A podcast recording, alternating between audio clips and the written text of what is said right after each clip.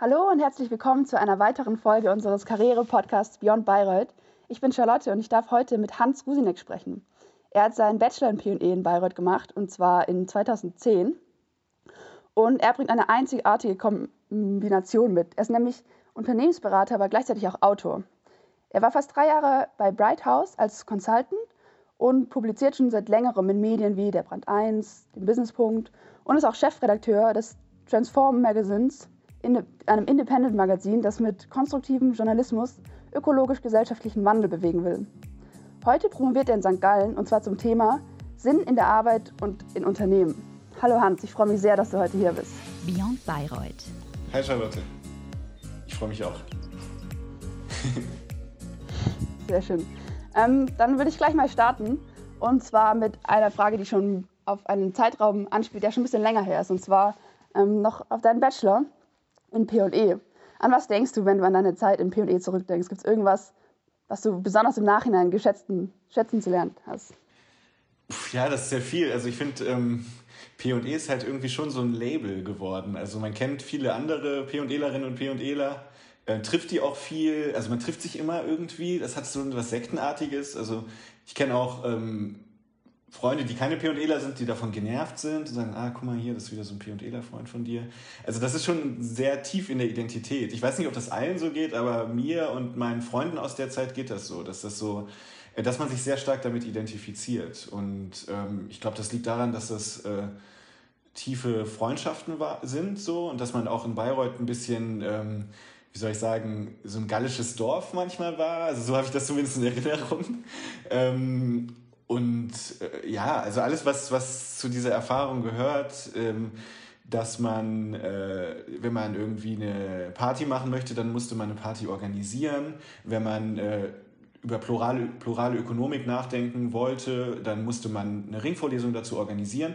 Und das konnte man auch alles machen, das ist das Gute, aber man musste das auch alles selber machen. Und ich finde, dass ein Riesenkontrast ist zu zum Beispiel meinem Master, den ich in London gemacht habe, wo du in einer großen Stadt bist, wo sich alles verläuft. Also dieses, ähm, die Erinnerungen gehen alle in diesen Bereich, so Zusammenhalt, Identität, Dörflichkeit vielleicht auch und definitiv das Glashaus natürlich, was ich vermisse. Sehr cool. Das ist auf jeden Fall alles, würde ich sagen, immer noch genau gleich. Bis auf das Glas, das jetzt während Corona ein bisschen ähm, zu ja. machen musste. Aber das kommt wieder. So wie viele andere Sachen. Ähm, ja, cool. Und dann hast du PNE gemacht, aber mittlerweile verkörperst du diese außergewöhnliche Kombination aus Journalist und Berater. Wie, wie ist es dazu gekommen? Also ich finde, also das ist, glaube ich, gar nicht so eine außergewöhnliche Kombination. Ich kenne recht viele äh, Beraterinnen und Berater, die, äh, die auch nebenbei schreiben. Ähm, und ich glaube, dass das sehr viel gemeinsam hat, weil man neugierig ist. Also die Menschen, die diese beiden Jobs machen, sind, glaube ich, sehr neugierig. Und es geht viel darum, viel lernen zu wollen und sich auch viel in unterschiedliche Kontexte einzubringen und, ähm, und dann daraus was zu ziehen und das zusammenzubringen. Also ich glaube, das sind zwei Arbeiten, zwei Jobs, die sehr nah beieinander sind von der Struktur her. Ähm, ich kenne auch einen sehr, äh, wie soll ich sagen, einen, einen sehr hohen Chef einer Beratung, der Romane schreibt nebenbei. So. Und ähm, gut, und jetzt wird man sich wahrscheinlich als, als Hörerin oder Hörer denken, so, äh, wahrscheinlich ist das Problem einfach die Zeit, die bei einem Berater sehr begrenzt ist. So. Ähm, das ist, glaube ich, vielleicht das, was diese Kombination manchmal außergewöhnlich macht, dass man, dass man, dass man da vielleicht wenig Zeit hat für. Aber ähm, ich habe das, also für mich ist das so eine Philosophie aus Standbein und Spielbein und das Standbein ist die Beratung und das Spielbein mache ich nur, wenn ich darauf Lust habe, das Schreiben. Und für mich ist das auch so eine Art Ventil, also wenn irgendwas raus muss, wenn ich was verarbeiten möchte. Ähm, und insofern ist das nicht so, dass das so 50-50 ist, sondern eher so, ähm, vielleicht eher fast schon was Richtung Hobby gehen, das Schreiben. Cool, aber man kann auf jeden Fall auch online viele tolle Artikel finden, die du, die du geschrieben hast, die ich empfehlen kann. Also sehr gutes Hobby, finde ich. Danke. ähm, Jetzt ist es ja so, dass du dir gerade eine akademische Pause nimmst. So hast du das mir gegenüber ähm, gesagt. Und du promovierst jetzt in St. Gallen. Aber bis Oktober dieses Jahres hast du noch bei Bright House gearbeitet. Ähm, für alle, die es nicht genau wissen, Bright House ist eine Tochterfirma von BCG. Und ähm, ihr, Unterne ihr Ziel ist es, ähm, Unternehmen dabei zu helfen, ihren tieferen Purpose zu finden. So habe ich das verstanden. Magst du mal sagen, was das genau heißt? Was muss ich mir darunter vorstellen? Ja. Ja, das ist ein sehr schillernder Begriff und ich glaube, dass es auch sehr unterschiedliche Verständnisse davon gibt. Ähm, mein Verständnis oder unser Verständnis bei Brighthouse auch ist, dass es im Grunde darum geht, äh, Unternehmen dabei zu helfen, eine größere Kontextsensitivität zu bekommen. Ähm, und zwar, und das hat, ist vielleicht auch für PE-Studierende interessant, es gibt halt in der ökonomischen Theorie, da sind Unternehmen oft dargestellt als so isolierte ähm, Maximierungsmaschinen, die so Total Shareholder Return maximieren und isoliert wie eine Maschine, also so eine Maschinenmetaphorik auch da eine große Rolle spielt und die das dann einfach so machen. Und wir haben, die, die, die Realität ist natürlich eine ganz andere und jetzt auch in einer Hyperglobalisierung eine ganz andere, dass Unternehmen viel mehr in Abhängigkeitsverhältnissen stehen äh, zur Gesellschaft, äh, zu natürlichen Ressourcen, äh, zu anderen Unternehmen und dass wir eher in so einer Systemperspektive auf Unternehmen schauen sollten, äh, wo Unternehmen in äh, komplexen, adaptiven Systemen sind, wo, ähm, und das sehen wir an Corona ja auch sehr stark, wo sozusagen äh, ein, ein Markt für Wildtiere in China ähm, so Schmetterlingseffektmäßig sehr große Auswirkungen haben kann.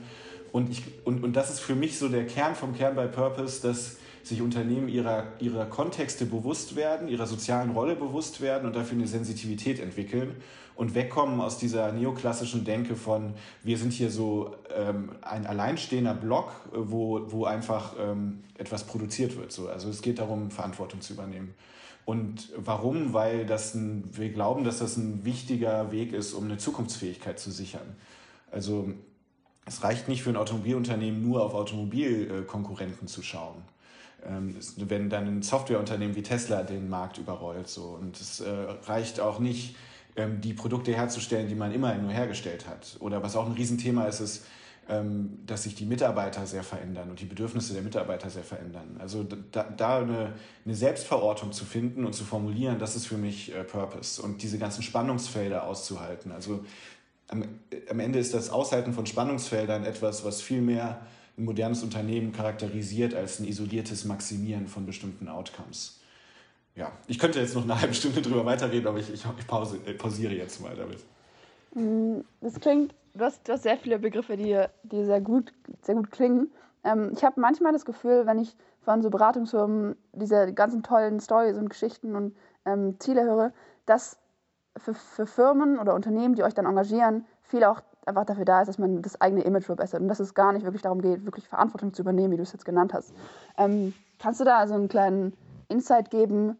Ist es tatsächlich das Ziel der Unternehmen, weil die wirklich was verändern wollen? Oder spielt auch viel dabei mit, wie man einfach auf die Gesellschaft, Außenwelt wirkt. Da kann man mhm. das gar nicht so radikal generell sagen.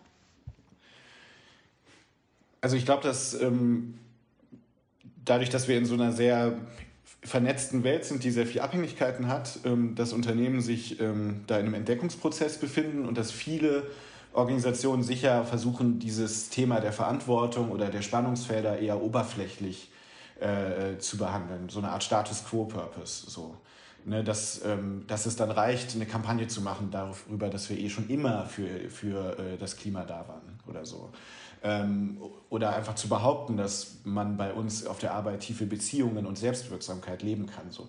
Das kann man alles machen und das wird sicher auch viel gemacht, ähm, aber das, am Ende betrügt man sich damit nur selbst. Also ich glaube, man kann ähm, man kann probieren, einen leichten Weg zu gehen oder einen schwereren Weg zu gehen, aber also am Ende ist das so, wie wenn ich äh, die ganze Zeit in Joggingklamotten rumlaufe, um zu, um zu signalisieren, dass ich jogge. So, am Ende bin ich der, der die Wampe kriegt. So, ne? und, äh, und so ist das mit Unternehmen auch. Also man kann, man kann sicher viele Fragen, wo es um Zukunftsfähigkeit geht und um ähm, auch ein Überleben einfach in, in sehr volatilen Märkten. Man kann versuchen, das sehr oberflächlich zu behandeln. Aber ich glaube, dass das nicht sehr weise wäre. Und ähm, also die Kunden, mit denen, mit denen ich gearbeitet habe, da fand ich das sehr überraschend, wie ernst, wie sehr ernst und wie sehr tief das viele, viele auch sehen, ja. Okay. Also würdest du auch tatsächlich sagen, dass es ja ernst gemeint ist? Also ich würde das nicht so pauschalisieren, also, okay, so, ne? aber ja. Ähm, also ja. wir haben mit einer Drogerie gearbeitet, die komplett aufgehört hat, Tabak zu verkaufen. Also es war eine amerikanische, da kann man das, da verkauft man als Drogerie auch Tabak so. Und die haben damit komplett aufgehört, weil sie gesagt haben, wir wollen äh, das amerikanische Gesundheitssystem, was sehr fragwürdig ist, mehr unterstützen, wir wollen da eine andere soziale Rolle spielen in dieser Gesellschaft und dann können wir keinen Tabak mehr verkaufen. Und wenn man damit aufhört, dann ist das ein Milliardenbusiness, was für die wegfällt. So. Und das sind sehr beeindruckende Entscheidungen. Oder wir haben mit einem Automobilproduzenten gearbeitet, der sich äh, committed hat, CO2-neutral zu produzieren ab einem bestimmten Jahr. Ähm, das sind alles Sachen, die tun wahnsinnig weh und, ähm, und dann, dann will man das auch. Aber also eine Kollegin von mir hat immer gesagt, 80 Prozent von allem ist scheiße. Also 80 Prozent aller Filme sind nicht besonders überzeugend, 80 Prozent aller Werbekampagnen sind das nicht, 80 Prozent aller Bücher nicht so.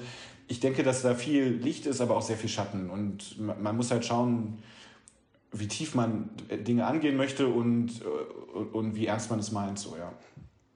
Du hast vorher sehr schön formuliert, wie du deine beiden Bereiche einmal Autoren sein und Beratung als Standbein und Spielbein verstehst. Also du hast was, womit du fest verankert bist und auch deinen Lebensunterhalt sicherst, aber du hast auch irgendwie eine andere ähm, Seite, wo du dich selbst verwirklichen kannst und genau tun kannst, was du willst. Ähm, ich finde, das ein super schönes Konzept und es spricht mir auch total an für meine eigene Zukunft. Und jetzt haben wir sogar noch den schönen Zufall, dass du auch noch publizierst und berätst zu dem Thema, wie wir die Wirtschaft und das Arbeiten allgemein mit mehr Sinn füllen können. Deswegen an dich die Frage, was ist dein ideelles Konzept von Arbeit? Ja, äh, das ist eine große Frage. Also ähm, es, gibt, es gibt so eine Definition von Meaningful Work, die ich sehr überzeugend finde und die sagt, dass äh, bei sinnvoller Arbeit eine objektive Wertschätzung von außen, also von der Gesellschaft, von deinem Umfeld, auf ein subjektives Wertgefühl von innen trifft.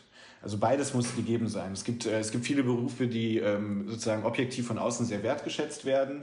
Ähm, aber, wenn, aber man wird auch Leute treffen, die im Krankenhaus arbeiten oder in NGOs, die nicht, deswegen noch nicht von Sinn strahlen oder so, ne? weil vielleicht ähm, innen dieses subjektive Wertgefühl von innen nicht so richtig gegeben ist. So. Und, und man kann schauen, ähm, und da, da gibt es auch in der, in der Philosophie, auch in der Tugendethik so sehr viel zu und auch relativ viel Konsens, dass, äh, dass es diese Bedürfnisse gibt aus Selbstbestimmung, aus tiefen Beziehungen und aus wirksamer Tätigkeit. Man kann sich das ein bisschen vorstellen wie so ein Dreieck. Ähm, und die müssen, die müssen alle drei gegeben sein. Und dann, hat man, dann, hat, dann kommt man so einem bestimmten Sinngefühl sehr nahe. Und wenn man sich das überlegt, es gibt viele Jobs, wo man, ähm, man kann sich Jobs vorstellen, wo man äh, selbstbestimmt arbeitet und sehr wirksam tätig ist, zum Beispiel irgendwie als Freelancerin oder als, oder als Romanautorin, ähm, wo man dann aber vielleicht das Problem hat, dass man dabei etwas einsam ist. Ne? Und dann fehlt dieses, dieser Aspekt der tiefen Beziehungen. Oder man hat eine, eine Arbeit, wo man ähm, tiefe Beziehungen hat äh, und sehr selbstbestimmt ist. Ähm, sagen wir mal, gut, ich will jetzt keinen Job da nennen, äh, irgendwie in den Dreck ziehen, aber es gibt, aber das sind dann vielleicht Jobs, wo man, wo man sich fragt, ist das wirklich die wirksame Tätigkeit, der Impact, der mir wichtig ist. Ne? Und dann gibt es auch Jobs, wo man einen Impact hat äh, und tiefe Beziehungen hat, ähm, aber vielleicht keine Selbstbestimmung, also sagen wir mal in der Polizei oder so. Ich weiß es nicht. Also, aber man kann mit diesem Dreieck so ein bisschen spielen und gucken, wie positioniert man sich in dem Dreieck. Ähm, das ist sozusagen das äh, subjektive Wertgefühl von, von innen. So, und dann gibt es viele, die so aus der positiven Psychologie kommen und aus dieser ganzen Selbstoptimierungsideologie, die ich sehr kritisch sehe, wo man dann nur auf dieses Selbstbestimmungsthema geht. Und ich glaube, dass sinnvolle Arbeit ist nicht nur Aufgabe des Individuums. Ich finde, das sollte eine gesellschaftliche Aufgabe sein und auch eine politische Aufgabe sein. Und wenn man nur so wie diese ganzen Buddha, äh, pseudo-buddhistischen Instagrammer, ne, so, also auf die Selbstperfektion gehen. Ich finde, das ist zu egoistisch und das verkennt viele soziale Probleme, die es bei Arbeit gibt. So, deswegen ist es auch wichtig, dass es gesellschaftlich mehr Anerkennung gibt für bestimmte Jobs, zum Beispiel in der Care-Arbeit, in der Pflegearbeit ähm, und dass das wirklich als ein größeres Thema gesehen wird. So, ja. so, das ist jetzt so die komplizierte Antwort und persönlich, ähm, also ich ich glaube, dass viele, die über New Work reden, so eine Art Utopie aufmalen oder sagen, so damit bist du dann richtig happy und, und glücklich. Ich bin, ich glaube eher an, an Spannungsfelder, an Spannungsfelder und dass Arbeit ist, also dass eine wirksame Arbeit auch ist, in Spannungsfeldern zu stehen. So. Und ich glaube nicht, dass eine Arbeit, die, oder mein Ideal von einer guten Arbeit ist nicht eins, wo ich, wo alles Paletti ist. So. Ich glaube nicht, dass das was mit Wirksamkeit richtig zu tun hat, sondern dass man sich halt also dass man sich produktiv in bestimmte Spannungen begibt und das gerne macht. So. Ähm, man kann da auch an zum Beispiel also berühmte Künstlerinnen denken oder, oder Forscher. Hatten die Spaß auf der Arbeit? So? ich glaube nicht. Hatte ein Vincent van Gogh, hatte der richtig Fun? So, nee, glaube ich nicht. Oder eine Marie Curie, so. Ähm, das ist nicht der, das ist nicht die, ähm, der Maßstab, so, sondern das ist eher was, ähm, und das gibt es ja im Deutschen sehr schön Leidenschaft, ne? Also man, dass man da auch sich bewusst einem Leiden aussetzt, so. Ähm, ich glaube, das ist was, ähm, was ich ganz interessant finde bei, bei sinnvoller Arbeit. Es ist nicht sozusagen dein Traum vom irgendwie, es gibt ja diese, wie heißen die denn, diese Arbeitsnomaden, die irgendwie mit einem Laptop auf Bali rumsitzen. Ich glaube, dass das ein Riesentrugschluss ist. Ich, ich glaube, Arbeit ist ein bisschen heavy. Mehr heavy und das ist auch gut so. Mm. Und auch, dass man anerkennt, so Arbeit ist anstrengend und Arbeit kann auch scheiße sein. Ähm, aber Arbeit hat einen schönen Vorteil, es hilft dir dabei, dich selbst zu finden. Und wenn Menschen zum Beispiel in Arbeitslosigkeit rutschen, das liegt aber auch an, an sozialen Zuschreibungen, dann ist da auch so ein Identitätsverlust dabei, leider. Das ist, glaube ich, eines der schlimmsten Sachen daran. Ähm, und, und das ist eben das Schöne an wirksamer Tätigkeit, dass es dir hilft, dich selbst zu finden und dann lässt du auch den ganzen, das ganze Arbeiten und die ganze Anstrengung passieren dafür. Das ist spannend, dass du das, dass du das aufgreifst. Und zwar in einem von deinen Artikeln habe ich gelesen, dass da hattest du so ein, so ein sehr schönes Beispiel dass wenn man auf eine Party kommt und sich hinsetzt und die erste blöde Smalltalk-Frage, die man also abbekommt, ist, und was machst du eigentlich? Mhm. Und da diese, ähm, diese, dieser Gedanke mitschwingt, dass man sich sehr über seine Arbeit definiert und, und fragst, ob das überhaupt so sein sollte. Ähm, und jetzt. Ja, ja genau. also genau, also das ist so was, ähm, wenn viele über auch Purpose reden, dann, dann, dann schwingt da ja so eine Erwartung mit, mit welchem Job rechtfertigst du deine Existenz und so. Und, und interessanter finde ich dann eben diese Überlegung von, von hybrider Arbeit oder dieser Standbein-Spielbein-Idee, dass man sagt, ähm, ich arbeite zwar bei äh, äh, äh, am Lehrstuhl, sagen wir mal. Aber ähm, was, was mir, was, was wirklich ein Sinnzentrum für mich ist, ist eigentlich die Kleingartenkolonie. Weil, weil es geht nicht darum, dass der zweite Job auch bezahlt ist oder irgendwie auch Karriere ist oder so, um Gottes Willen. Ne? Aber dass man sozusagen also meine Frau ist Psychotherapeutin und die sagt immer ganz richtig, wenn du deine, dein ganzes Sinn, deine ganzen Sinnressourcen aus einer Quelle ziehen möchtest, dann ist das ganz schön gefährlich so. Und ich glaube, so eine, so eine Mehrbeinigkeit, was das angeht, das finde ich ganz interessant. Ähm, aber dafür muss man die Zeit haben und, und auch die, also die Offenheit. Ne? Wenn, du hast mich jetzt total überzeugt. Ich, genau das will ich. Was kannst du mir für Tipps geben, dass ich auf der einen Seite diese drei, diese Dreiecksbeziehung aus Wirksamkeit, Selbstbewusst, Selbstbestimmtheit und den tiefen Beziehungen hinbekomme und auch, wie du schon gesagt hast, meine Sinn, ähm, den Sinn meiner Arbeit nicht nur aus, aus einer Sache ziehe. Ich, das hört sich total schwierig an, umzusetzen. Gibt es da irgendwas? Also,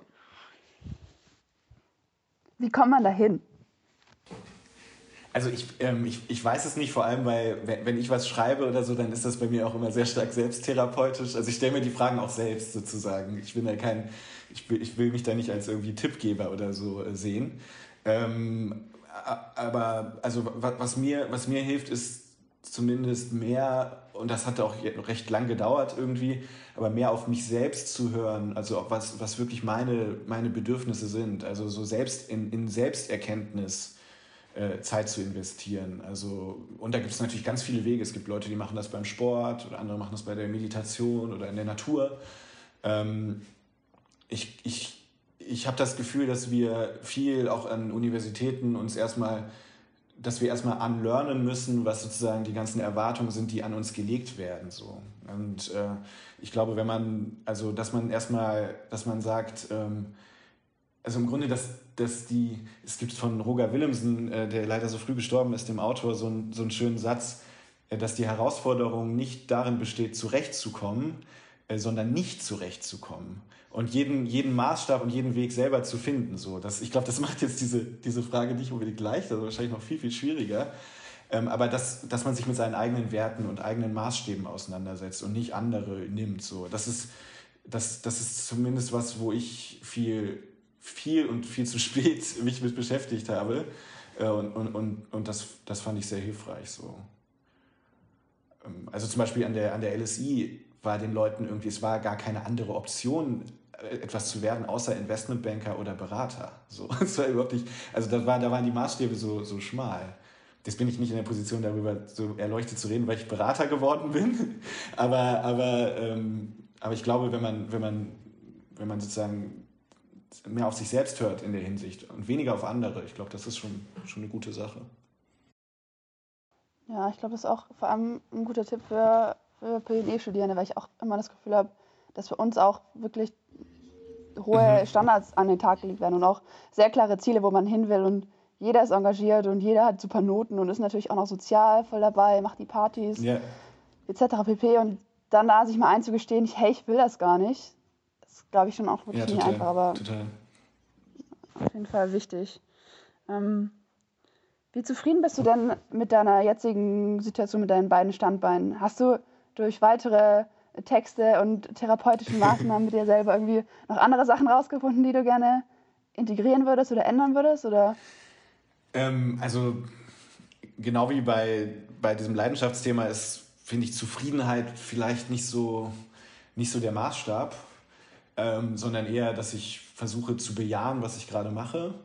Ähm, und jetzt momentan ist, ist es für mich interessant, weil ich jetzt mit der Promotion angefangen habe und die Beratungsarbeit pausiere ähm, und dann ich sozusagen ein anderes Standbein habe. Und äh, deswegen sind das Übergangsphasen, die, die sind natürlich immer sehr interessant und sehr aufregend. Ähm, und da, ich versuche das einfach wahrzunehmen, dass das, jetzt eine, dass das jetzt eine andere Phase ist und da auch reinzuwachsen.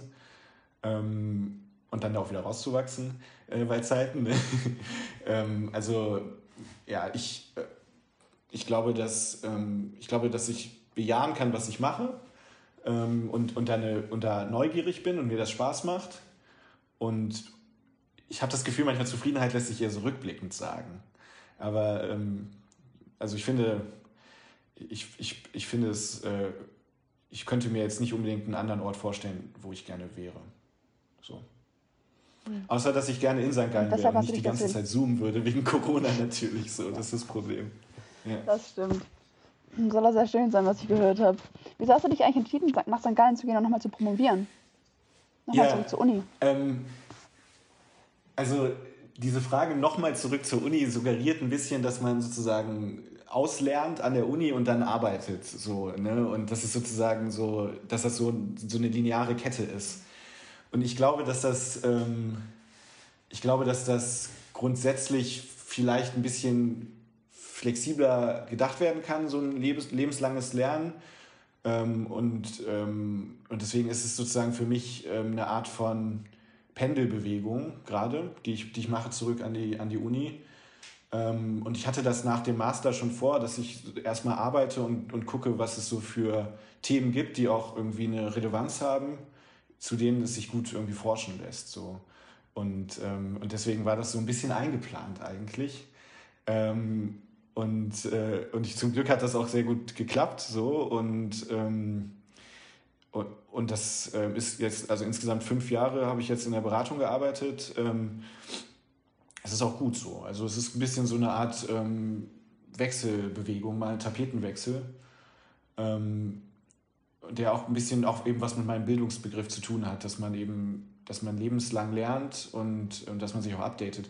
Und diese ganzen Themen irgendwie zu Purpose oder Meaningful Work, ich glaube, wenn ich vor fünf Jahren äh, darin promoviert hätte, das wäre noch was anderes, weil diese Themen auch sehr, sehr jung sind. Ne?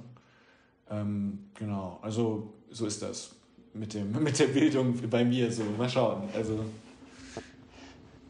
Ja. Du merkst auf jeden Fall, ich lerne auch sehr viel in diesem Gespräch, ähm, indem du mir immer wieder aufzeigst, was meine Fragen alles noch sorry, suggerieren. Sorry. Das ist mir gar nicht bewusst war.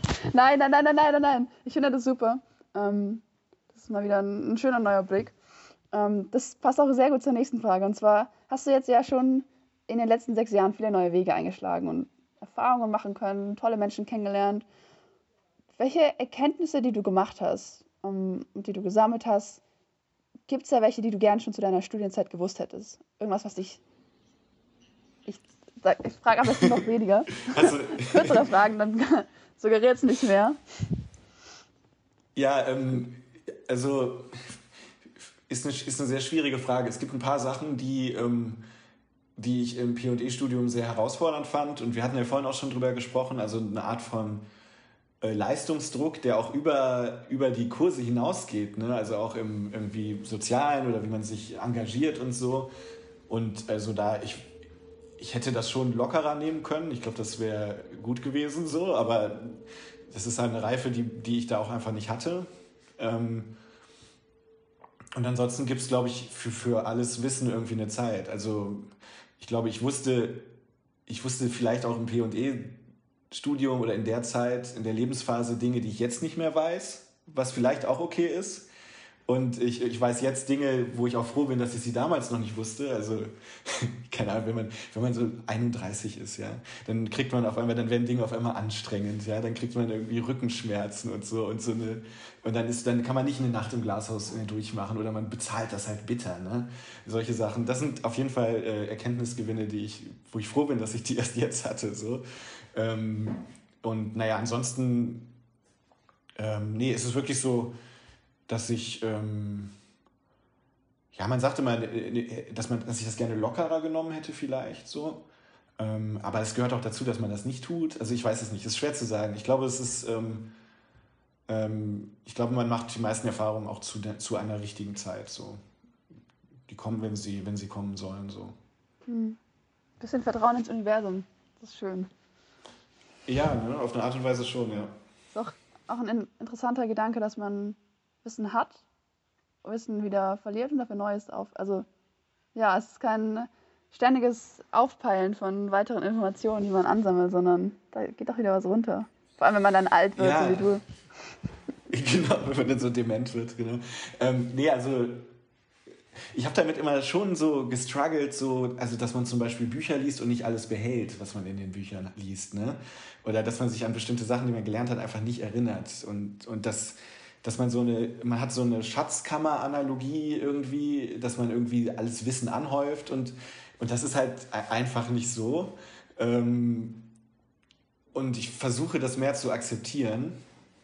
Und ich mache in, in St. Gallen haben wir so ein Kolloquium gemacht zum Thema äh, Prozessphilosophie, was ich unglaublich spannend finde. Ähm, und das ist eben das Denken nicht in festen Objekten, sondern in Prozessen. Also zum Beispiel redet man dort nicht über die Organisation als eine, als eine Maschine, die existiert, sondern äh, man redet über das Organisieren. Also es ist ein Denken in Verben sozusagen. Und genauso kann man auch über, über Wissen nachdenken. Es ist nicht ein Wissensschatz, den ich habe, sondern das ist ein, ein Wissen, ein Wissen, dem ich begegne. So. Ich versuche mir das, und das ist nicht, das ist eher aus der so, also in der westlichen Philosophie ist das nicht so populär. Es gibt ein paar britische Philosophen, äh, wie Whitehead, die da so ein bisschen sich mit auseinandergesetzt haben, aber vor allem ist das in der fernöstlichen Philosophie sehr stark verankert. Ähm, und das finde ich sehr, sehr spannend, um über diese auch Anxieties hinwegzukommen, dass man nicht alles Wissen behalten oder dass grundsätzlich nicht alles, äh, dass grundsätzlich nichts irgendwie fest ist, ne? dass alles sehr stark fließt so. Ähm, so in der antiken Philosophie gab es ja auch, gab's ja auch solche Denkweisen. Ähm, und das finde ich, finde ich bei solchen Fragen wie was, was hätte ich wissen müssen oder was muss ich jetzt machen, ähm, finde ich das sehr heilsam. Also ich habe jetzt vor, vor einem äh, halben Jahr geheiratet und, äh, und da ging es dann um die Frage, wie will man denn heiraten? Religiös? Bin ich religiös? Weil, wenn ich religiös bin, welcher, welchem Club gehöre ich da an und so. Ne? Ähm, und durch diese Prozessbrille denke ich jetzt mehr in, ähm, ähm, in also dass, dass mir Religiosität begegnet manchmal. So, in einem, im Wald zum Beispiel. Oder wenn es Turbulenzen im Flugzeug gibt, ich glaube, da begegnet fast jedem Religiosität so, ne? Äh, oder eben bei der Hochzeit so. Und, wenn, und, und dass die dann aber auch wieder geht. Also dass das eben Prozesse sind. Ähm, und ich finde das eine, also da versuche ich mehr so in diese, in diese Denkweise zu kommen, mehr in Verben zu denken. Ähm, weil man dann auch sich nicht so den Kopf zerbricht, so ähm, soll ich jetzt einen Master machen, der auf irgendwie äh, empirische Wirtschaftsforschung aufbaut? Oder sollte ich doch eher in die Informatik gehen, auch wenn das nicht darauf aufbaut? Oder was oder auch diese Frage, wo wir vorhin auch gesprochen haben, was willst du mal werden? Oder was machst du eigentlich, wer bist du eigentlich so? Also dass man davon so ein bisschen eine, so eine Prozess, einen Abstand im Prozessdenken gewinnt, äh, das ist gerade so ein bisschen meine, meine Challenge. Ähm, und, ähm, und dann ist es auch okay, Dinge zu vergessen oder Dinge nicht gewusst zu haben im Studium. Du hast mich jetzt mit den, mit den letzten Sätzen auch nochmal richtig gecaptured. Wenn ich jetzt jemand wäre, der, der diesem, diesem Podcast zugehört hätte, würde ich jetzt sofort noch gerne tausend weitere Fragen an dich stellen und dich weiter löchern.